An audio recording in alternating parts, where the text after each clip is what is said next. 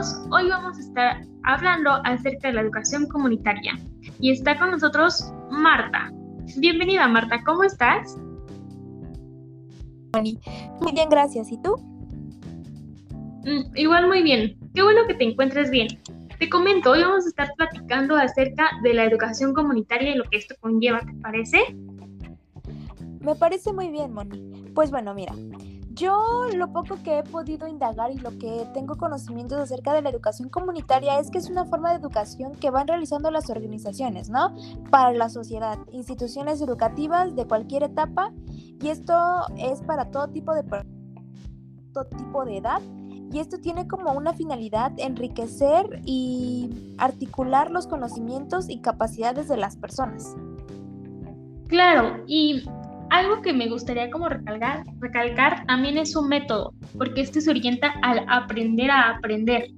Trata de que los alumnos aprendan, pero que sean críticos y reflexivos, que no solamente se queden con lo que con los con la información que el docente les da. Este modelo lo que trata es de oír y escuchar lo que tiene por decir el, el estudiante. Y, y esto que menciona me recuerda o se me hace parecido a la teoría constructivista, ¿no te parece?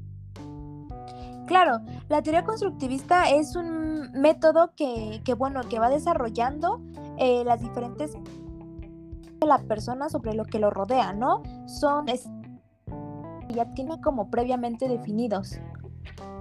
Por supuesto, y, y algo también a considerar es que en esta educación comunitaria se retoman esos conocimientos comunitarios, para poder así retomarlos a los conocimientos universales y que el alumno pues pueda identificar de su propia cultura y pero igual forma pueda respetar otras culturas, no que solamente pues la de ellos, ¿sabes? Sí, claro, creo que parte fundamental acerca de que el alumno tenga eh, de dónde viene y de dónde es. En muchas ocasiones em, creo que se ha tocado esos temas, ya que es una...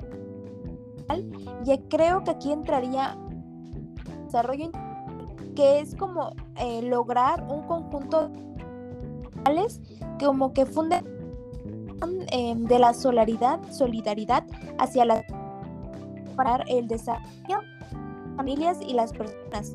También que esta contribuya a un desarrollo humano ayudar más que nada a aquellos que tienen como una menor posibilidad de acceso a los beneficios de una escuela moderna, por decirlo de esa forma.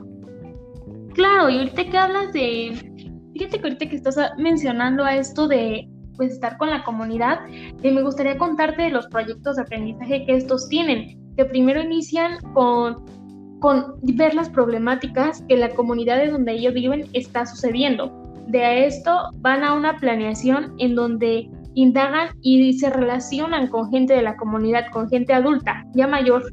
Ya posterior a esto, pues ya realizan una experimentación de campo que siento que les beneficia mucho para conocer el entorno en donde viven y no simplemente pues las calles, sino también eh, este, áreas naturales, mm, escuelas diferentes que hay, o etcétera.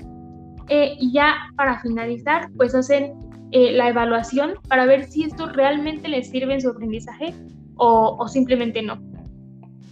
Sí, claro, creo que es muy fundamental el hecho de que, pues, tener en cuenta del por qué es necesario que, se tomen ese tipo de consideraciones acerca de las escuelas comunitarias y para qué nos ayudarían a, a nosotros, más que nada los estudiantes, el saber y el que ellos sepan que tienen y de dónde vienen y de dónde son desde su originalidad.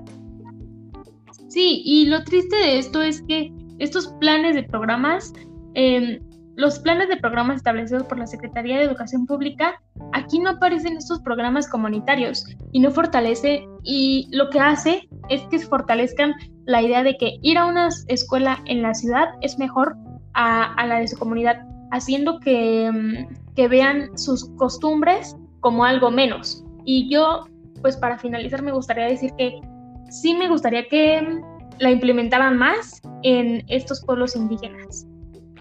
Sí, creo que es una parte fundamental y deberíamos eso tratarlo en el siguiente podcast. Pero muchas gracias por la invitación, Moni. Sí, muchas gracias a ti. Hasta luego. Hasta luego.